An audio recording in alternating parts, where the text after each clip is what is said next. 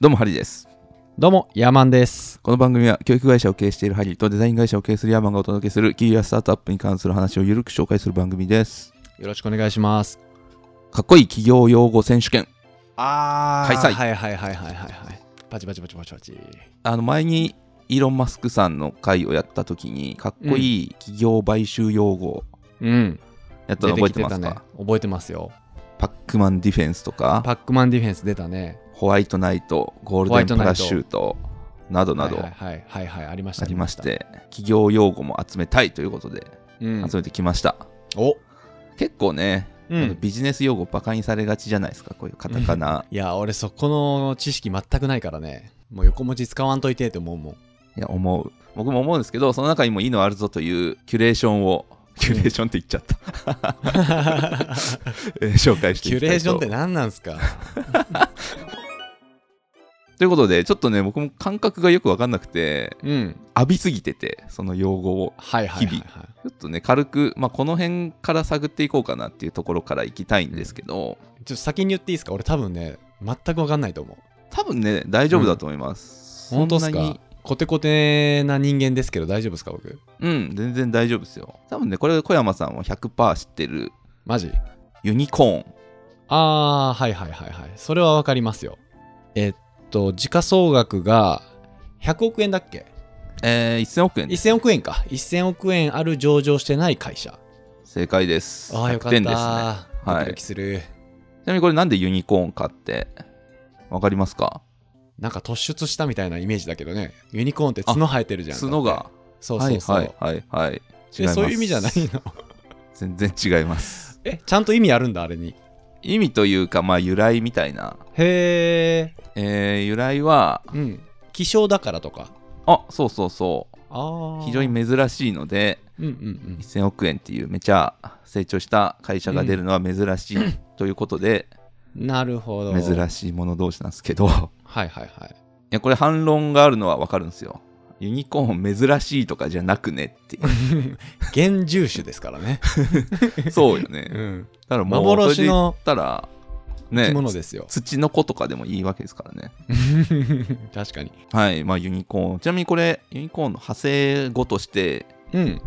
デカコーンとかっていうのもあるんですけ どへえ。こんがりコーンじゃなくてうわーうわー はい違います そんな一気にテンション下がるのやめてもらっていいですかえーっと、デカコーン。デカって何かというと、国際単位系っていう言葉がありまして、 国際単位系。うん。えー国際単位系何かっていうと、あのーメートルとかあるじゃないですか。長さを表すメートル。うん。で、メートルの前につく言葉っていくつかありますよね。 R あるキロメーターとかミリメーターとかそううそうそうそうそうそうそうそううんなことですよねそのキロとかミリが、えー国際単位系ってやつですね。うんうんうーんデカってあんのデカっていうのがあります。へでえキロは、えーうん1000、1メートルを基準にしたら1000メートルで1キロメートルじゃないですか。ですねなので1000倍。はいはいはいで、10の3乗なんですよね、キロが。はいはいはい3乗の間、1乗と2乗もあって、1乗がデカ。なんで10倍ですね。うーん1デカメートルって言ったら10メーターってことあ、使えるはずですね。へえでも習わない一般的ねに、うん、使われないだけで。だからそれで言うと、あのーデシリットルってあるじゃないですか。あーあるデシリットルある懐かしいあれも、 えっと、10デシリットルで1リットルなので、はいはいはいそはいの、10センチのことをデシメートルって言っても、で、で、で、合ってるか。デシメートルって言っても問題ないはず。 1デシセンチをは10センチってことか違う違う。センチは同じ窃盗語だから、あ違うそうかメートルの方。 1デシメートルか1デシメートルですね。 1デシメートルは10メートルでしょでも1デシメートルは違う違う、10センチ。 10センチになるの1メートルの10分の1だから10センチですね。あでこの辺は10のマイナス1あそっかそっ乗かで0.1を表す。ーへえ知らなかったでも使わんもんねまあ使わないですよね。 10でいいやんってなるもんね 10でいいですね。そうは10でいいから多分浸透しないのかなっていう、いはいはいはちなみにこれめっちゃ余談ですけど2022年にこの、あれ増えたんですよ国際単位系っていうのが30年ぶりにいあそうなんやあるじゃないですかキロメガギガうんうんうんうん。その上知ってますキロ、メガ、ギガ、ギガ。次が、手が、なんなんてなんてなんてなんて。ヨガ、なんて違う違う。サガ、サガ。違う。いや、これは知ってるでしょ。えー、テラ。あーん、それさっき言って、テラなら知ってますよ。テラですよかテラそうやそうやそうや。1テラ、2テラ言うやん。そう。で、その上が、もう、 さっきの感じだと知らないと思うんで、うん。言うと、ペタ、ペタ、エクサ、ええゼタ、ゼタ、ヨタ。ヨタ、 ヨタ、で、そう。ヨタまでしかなかったんですけど、うんこれが新しく2個増えて、うん。それがロナとクエタですね。ロナとクエタ。はい。うわーなんかギリシャ神話に出てくる神様の名前みたいね。あー、これ命名どうしてんだろねう確かに気になる。そう、これがね、えーう増えたというニュースがあったので、え。へー何の話でしたっけえっとね、ユニコーンの名前のデ由カコーン来がはい。デカコーン。そう、だからデカコーンなので、10倍なので、ん1000億円じゃなくて、うん1兆円。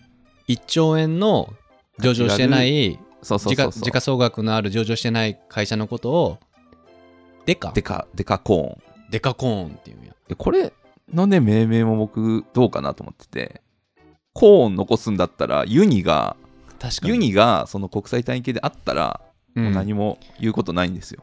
別にないんそうで、あー、なるほど、なるほど。コーンだけ残しちゃったやんっていう。美うんうんなんかデカコーンって言ったらなんか美味しそうやもんね。 味しそうかも。うん。そうでしょなんか、カルビー。ジャイアントコーンとデカコーンみたいな さ。確かにジャイアントコーンのことですね。ね。いいのか、こんなテンションで、今日 は。ちなみにもう一つ、えーっと、関連で言っておくと、ゼブラ企業というのもありますね。ゼブラ、シマウゼブマはい。なんだろう。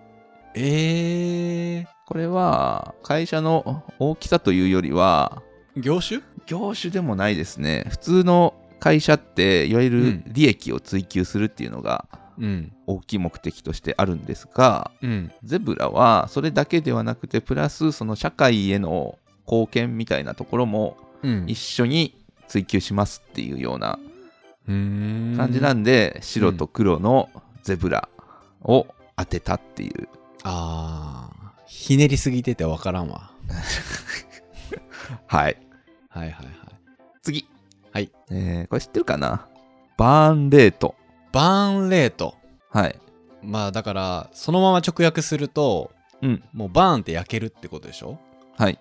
で冷凍ってその相場とかそういうのでしょ焼け焦げた相場ってことはもう高すぎるってことよ、おー、はいはいはい。全おそ然ら違くうね。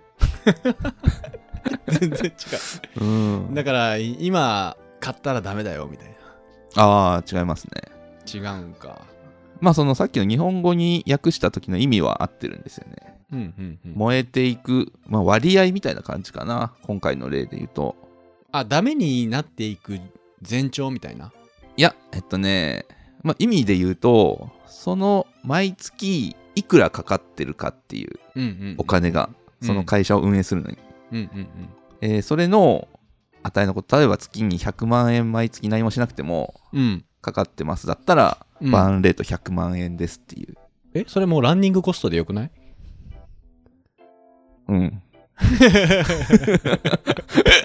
えランニングコストのことだよねそれってえーっとね、あ、うんそれで言うと、うんちょっと違うのは、うん例えば、現金1000万あって毎月100万かかります。バーンレート100万円です。だったら、いはい、 10万円、10万円じゃないわ10ヶ月でうんゼロになるじゃないですか。長くなるそれを燃え尽きたっていうバーンアウトという言葉もあって、はいはいはいはいはいそうなったらもう燃え尽きて何も残らなくて会社終わりうんうっんてなっちゃうから、よりその危機感がある感じ危か機感がある感じですね。ああ決められた元本があって今、うんもうバーンレートなんぼだからもうあと俺ら半年しか会社持たないよみたいな文脈の時あーにまさに使うんか、そう。なんかランニングコストってまだ事業を始めてない時のシミュレーションとかでよく使うもんねうんうん、そうですね。。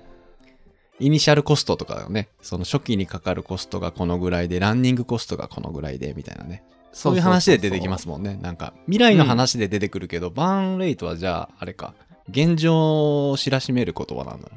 そうですね。より切迫した感じを、なんかね、企業用語、死、生と死の死、うん。まつわる言葉、めっちゃ出るんですよ。へえ。バーンレートは、まあ、燃え尽きたら、あの、なくなってしまうというのがあって、それ関連で、ランウェイっていうのがあって、ランウェイランウェイ、ランウェイランナウェイじゃなくてランウェイね。ランウェイ、はい。ランウェイ。ランウェイか。でもランウェイって言ったらさ、この、何トラックじゃないのトラックランウェイってトラックの意味じゃないのえ、多分違うと思う。ランウェイで笑ってみたいななんかなかった。あ、漫画ね。僕の好きな漫画ですね。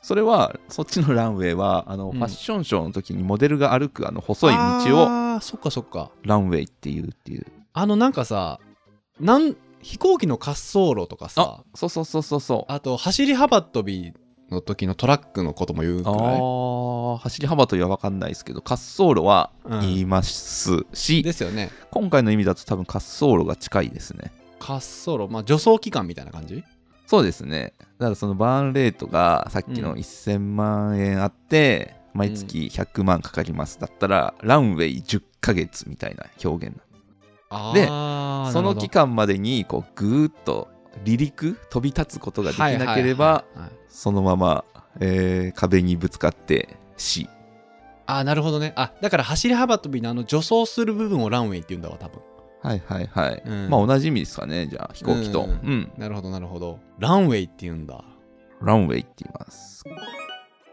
で、C に関連する言葉で言うとね、うんリビングデッド。リビングデッドはい。うん生活死を生あ、活そっちのリビングじゃないですあ違うね。違う 何何リビングってどっちのリビングだあの、生きる死ぬの。ああはいはいはいはいはい生きるね生活するまあまあ同じ意味ではありますけど生きるね生きるしうんうんうん、うん生きるしってことだよね、死を死をこううーんあかん寝寝てしまいそうだ なんだろうでどういうシチュエーションに使うんですかじゃあヒントえーっと、これはね、どっちかっていうと、投資家目線ですね。あの会社はリビングデッドだね、みたいあの会社はリビングデッドだねあもうすでに終わってるよみたいなな。うーん、まあ、もうちょっと詳しく。もうちょっと詳しく。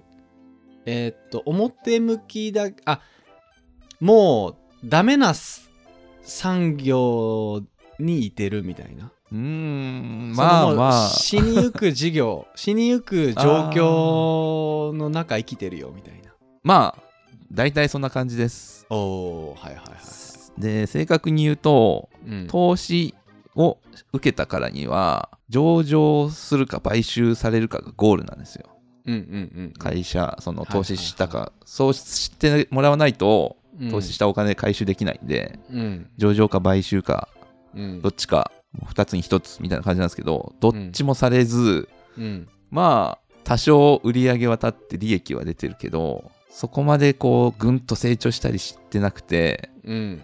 中小企業みたいになっちゃってるはいはいはいはいはいはいはい。とうん。もうどうしようもないっていうあー、なるほどね。そういうことリビングデッドっていうか。そうですね死を生きているって感じか。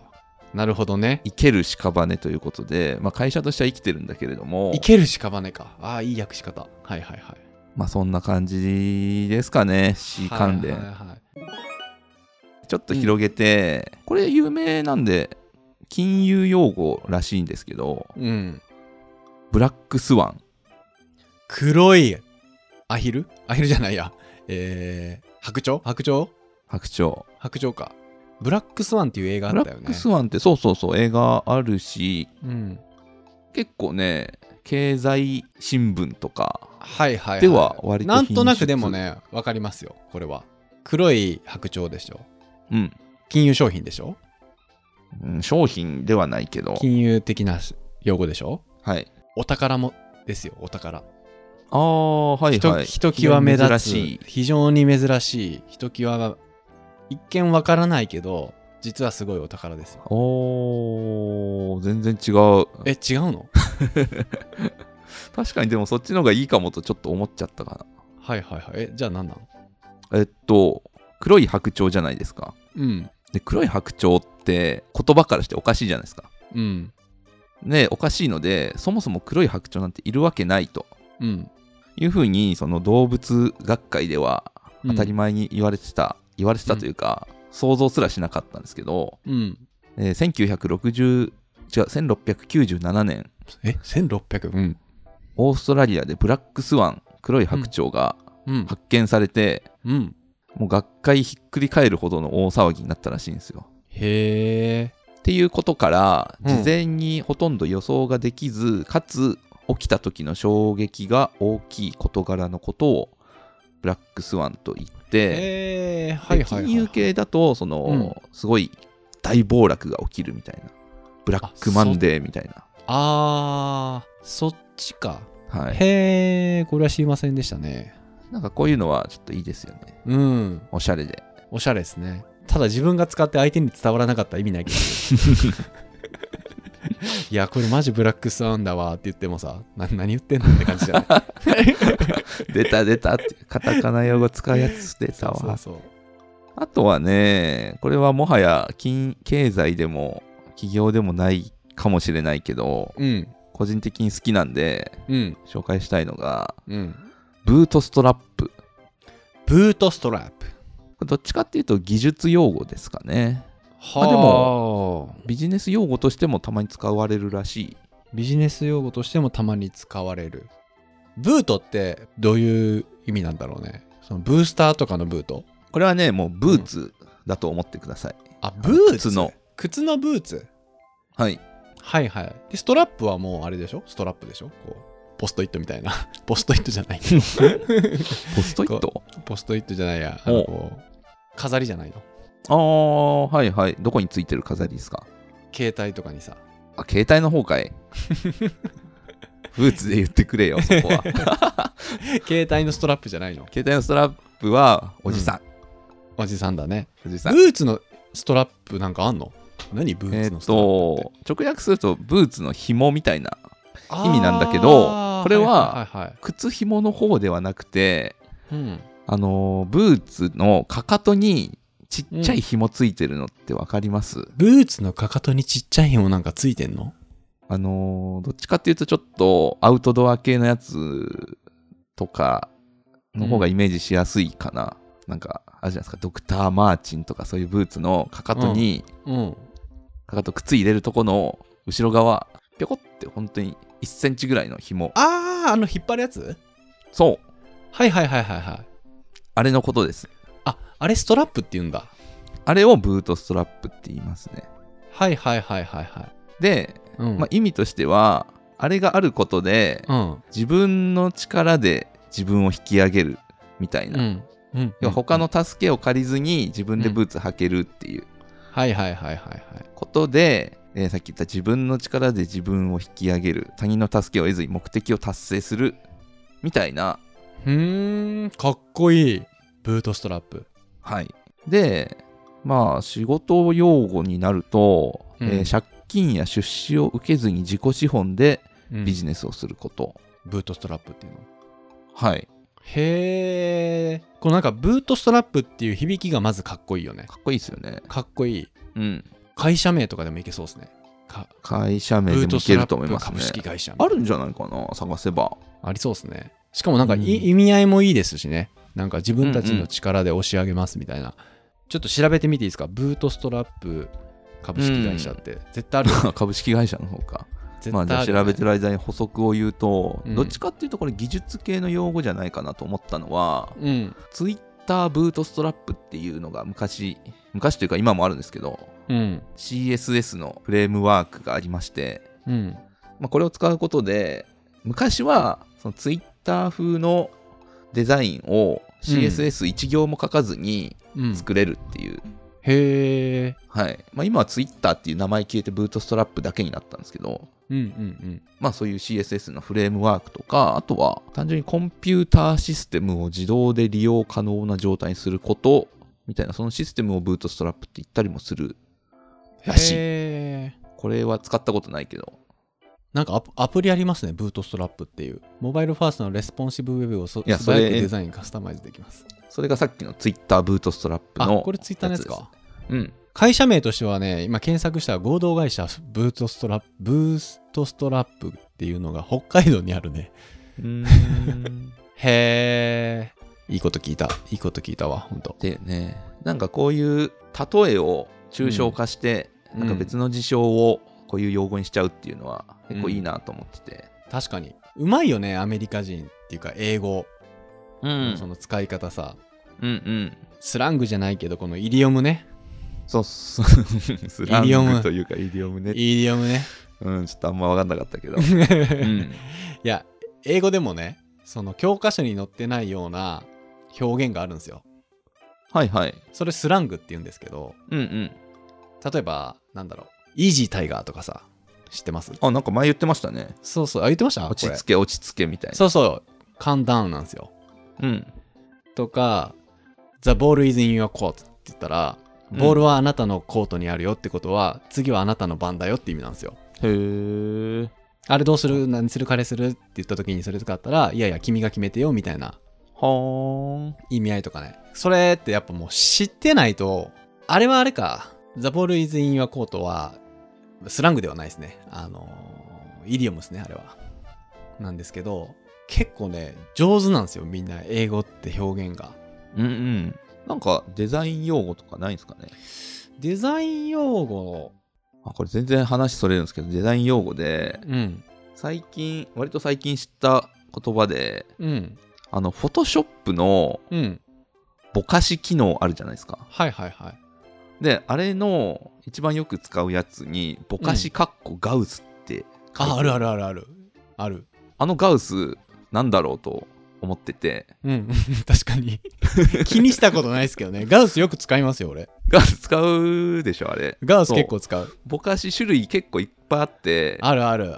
で、なんかぼかしシェイプとか、ぼあかしシェイレプンもあズるとかレンズあもるんだけど、はいはいはいうん、ぼかしガウスが一番上にあるんですよ。ガウスが一番上だね。でやっぱよく使われるんだろうなと思うんですけどあのガウス何かっていうと、うん。フリードリヒ・ガウスっていう天才数学者がいたんですよ、おう。もうガチ天才数学者がいてうん。もう7歳でうん小学校の先生から君に教えることはないって言われたような すげえ。やばい人がいてうん。でその人がもうすごすぎていろんな、特にコンピューター系のうん。計算の元になっている方程式みたいなのを考えた人なんですよ、はいはいはいはい。まあ後になって使われたんですけどうん。でその人が考えたガウス関数というのをもとにあのぼかしを計算する仕組はいはいはいはみをぼかし、えー英語で言うとガウシアンブラーっていう、い。ガウシアンブラはい、で日本語に言うと、まあ、ぼかしかっこガウスみたいな、うーん。ガウス。さんが考えたものをこのぼかしでやりますみたいなそうだったんだ。だからも全う然ウィ気キペにデしィてなアかったけど、にね。うん。ガウスにちなんで名付けられたものの一覧みたいなページがあってはいはいはい。めちゃくちゃあるんですよへえ。ガウスさなんんと。か天才うやん。天才数学者ガウス。そう天才数学者の研鑽の上にこの我々フォトショップぼかしガウスをワンクリックで使えるっていうカール・フリードリヒ・ガウス。はいはいはい。出てきた。はあ、全然気にしたことなかったっすわ。あ、デザイン系の用語、一つ僕思いつきましたわ。はい。マナトン。えトンマナじゃないトンマナか。マナトンとも言わない え初めて聞いた嘘、俺が間違ってんだよ。トンマナか。トンマナの方が効くかなトンマナってこれ分かりますかね皆さんトンマナ、たまに。にたまにでもなんか使う人いますよね僕なんか響きがあんまり好きじゃなくて使わないんですけどうーん。俺これ初めて言われた時マジで、トンマナって何ってなったもんね。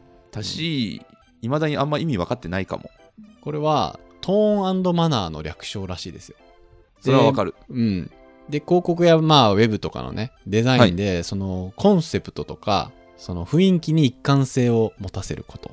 トーンとマナー。うん。うーん。だから、まあ、青中心のデザインのものを、これトーンマナー守って、えー、ポスターに展開してくださいとかって言われたら、まあ、同じような感じの色味と、フォント使ってやるみたいなはいはいはい。感じなんでしょうね。ほんまな、あんま使われたくないな。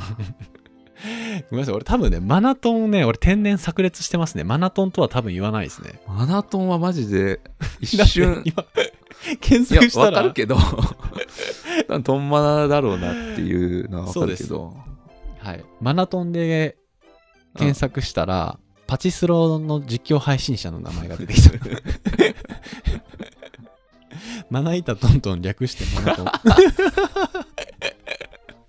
てなるんでね、はいあの、デザインの現場でマナトンって言ったら恥ずかしい思いするんで、はいトンマナと恥ずかし、いね、トンマナと皆さん使っトてくンだマさナい。ですねはいうん危ねえ、危ねえ。使ったことないけどね、危ない俺。もう使ったこと10ない年デザイナーやってるけど。なんて言うんですかそういう時いや、トもう。ンマナみたいなことを言いたい時似たようなデザインでって いう。同じ感じでとか、同じ感じでってあ、うんそっちの方が同いいじですね感じでっていう。うんいや僕、なるべくね、難しい言葉使わずに喋る努力をしてるんですよ。いや大事ですね私だってね、あのこのようにね、難しく話そうと思えばできるんですよ。え、 いやいやうん、うん、うん難しく話そうと思ったら何ぼでもね、難しくできるじゃないですか。うんうん難しい言葉を作れ使えばいいんですよ。うんだけど、それすると意味がないんで、うんやっぱり簡単に話すっていうことをね、意識してますね。意識してますかはい。なるほどねまあそうですねあんまり難しい言葉使うより分かりやすい言葉使う人の方が頭いいと思われやすいみたいなうん。エビデンスがあるので、うんそそうでのす辺はね。まあでもなんか、とはいえこういうちょっとその言葉ができた歴史とか、うんその裏側っていうのを知るとちょっといいなという面もあってうん、確かに。例えばなんかそのまあ企業用語で言うとその個人でお金出してくれる人のことをエンジェルと呼んだりするじゃないですか。しますね。で、まあ、それ聞いてもまあありがたいから天使みたいな感じかなとうん。いうまあ実際そうなんですけど、うんなんだけど多分その当事者の人からしたらうん。その新しいことに挑戦して、うんなんか自分の理想とするものを作りたいと思ってるのにうん。お金だけ足りないとうん。そんな理由でこの夢が今まさに閉ざされようとしているうん。うん。うん。なんでだとうん。いう苦難の時にうんふと、お面白いねお金出してあげるよっていう人が現れたらうん。まあ本当にその人にとっては天使のような存在だったのではないかという推測が立つわけですよね。そうですよね。うん。そこにはお金をもらう以上の、うんその価値体験みたいなところがあって、それがこの言葉に転化された時にうんエンジェルという言葉になったみたいな。なるほどね。はいはいはい。その言葉が生まれた背景に、こう、思いを馳せるわけですね。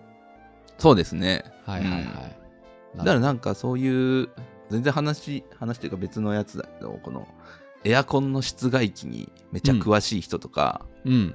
エレベーターに詳しい人とかいるじゃないですか。うんうんでなんかそういう人たちってこう同じ横で街を同じ街を歩いててもうん。うん。まあ僕らとは見え方が全然違うと思うんですよ。そうですよね。うん。だからこう同じものを見ていても受け取り方が全然違うとうんうんいう状況があってでこのおしゃれ用語っていうのもうんうん。うん。そういったなんか歴史を経て今我々の前に現れているみたいなことを考えると、うんそういうその人がどうその事柄を見ていたのかみたいなことうをんなるほどね。考える一助になるのではないかということでああまり意識高い用語として片仮名用語を片付けるのはどうなんだろうとはいはいはいはいはいういはいことを。言いたいわけですよ。